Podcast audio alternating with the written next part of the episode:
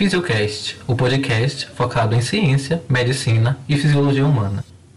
Hoje temos uma pérola encontrada pelos nossos colaboradores, uma gravação antiga de uma entrevista realizada em 1904 com o médico, fisiologista dinamarquês e professor da Universidade de Copenhague, Dr. Christian Bohr.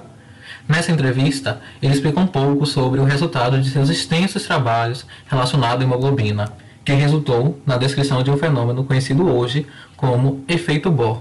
Fiquem agora com um trecho da entrevista. Hoje estamos com o professor da Universidade de Copenhagen, Dr. Christian Bohr. Ele irá nos falar um pouco sobre um fenômeno que ele acabou de descrever após vários estudos. Bom dia, Dr. Christian Bohr. Conte-nos um pouco sobre esse fenômeno que o senhor vem estudando há tanto tempo. Bom dia a todos. Primeiramente, irei explicar de maneira muito resumida sobre como o oxigênio se liga à hemoglobina, que é a proteína responsável pelo transporte de O2 e CO2. Em condições normais, quatro moléculas de O2 se prendem sequencialmente a cada grupo M presente na hemoglobina. De modo que a primeira molécula a se ligar favorece a ligação da segunda, que facilita ainda mais a ligação da terceira molécula, até chegar à ligação da quarta molécula de oxigênio. E o que é de novo, doutor? Ah, preste atenção.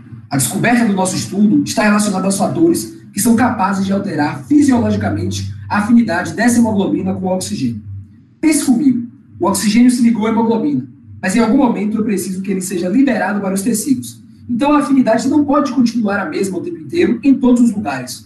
Por outro lado, eu também tenho que reverter isso e aumentar essa afinidade lá nos pulmões.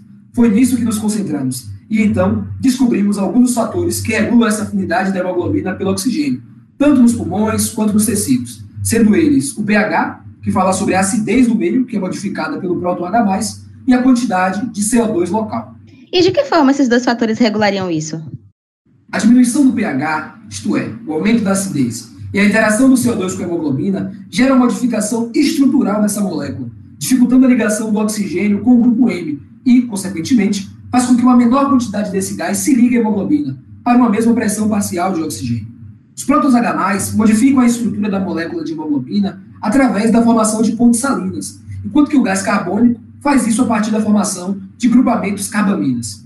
Além disso, o CO2 também tem uma contribuição importante na redução do pH sanguíneo, uma vez que ele reage com a água do meio, com auxílio catalítico da enzima anidrase carbônica, e forma o ácido carbônico, cuja dissociação libera as íons, hidrogênio e a própria formação de grupamentos carbaminas promove a liberação de prótons, que serão tamponados pela hemoglobina e a deixarão ácida.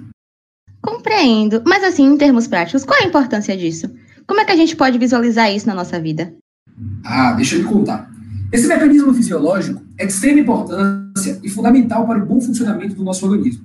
Por exemplo, ao realizar uma atividade física, como correr na Champs-Élysées, algo que eu fazia muito nas férias de verão quando ia a Paris, minhas células musculares aumentavam o seu metabolismo aeróbico, liberando mais CO2, e por vezes também liberavam ácido lático e o metabolismo anaeróbico, gerando H+, e assim diminuindo o pH do meio. De acordo com o que antes expliquei aqui, a afinidade do oxigênio pela hemoglobina diminui ainda mais esses locais em que a atividade metabólica está aumentada. E mais esse gás essencial à vida, e a minha corridinha, é claro, fica disponível para os meus miócitos trabalharem adequadamente. Já no pulmão ocorre o inverso. Se antes eu combinava CO2 e água e produzia H+, e bicarbonato, Agora eu junto esses dois últimos para produzir CO2. Assim, diminuindo a quantidade de H+, a hemoglobina se torna menos ácida e a afinidade pelo oxigênio é aumentada. Ah, que pena, parece que a gravação foi cortada. Mas se liga aqui que temos outro aviso para vocês. Tomem muito cuidado com a inalação de materiais tóxicos como o monóxido de carbono. Esse gás tem uma afinidade de cerca de 210 vezes maior pela hemoglobina do que o oxigênio. E mais, ele se liga a ela de forma irreversível, como se não bastasse, ele ainda aumenta a afinidade dos oxigênios que já estão ligados, dificultando ainda mais sua liberação para as células. Então, nossa célula está lá produzindo íons, hidrogênios e CO2, tentando desesperadamente conseguir oxigênio, porém, o monóxido de carbono não vai ligar para isso, ele vai continuar dificultando a liberação do oxigênio. E aqui vem uma dica importantíssima: carros ligados em garagens fechadas também são um grande risco. Então fiquem atentos. Gostaram do tema de hoje? Então não esqueça de acompanhar o nosso próximo Physiocast, que tratará do sistema renal com a doutora Samira.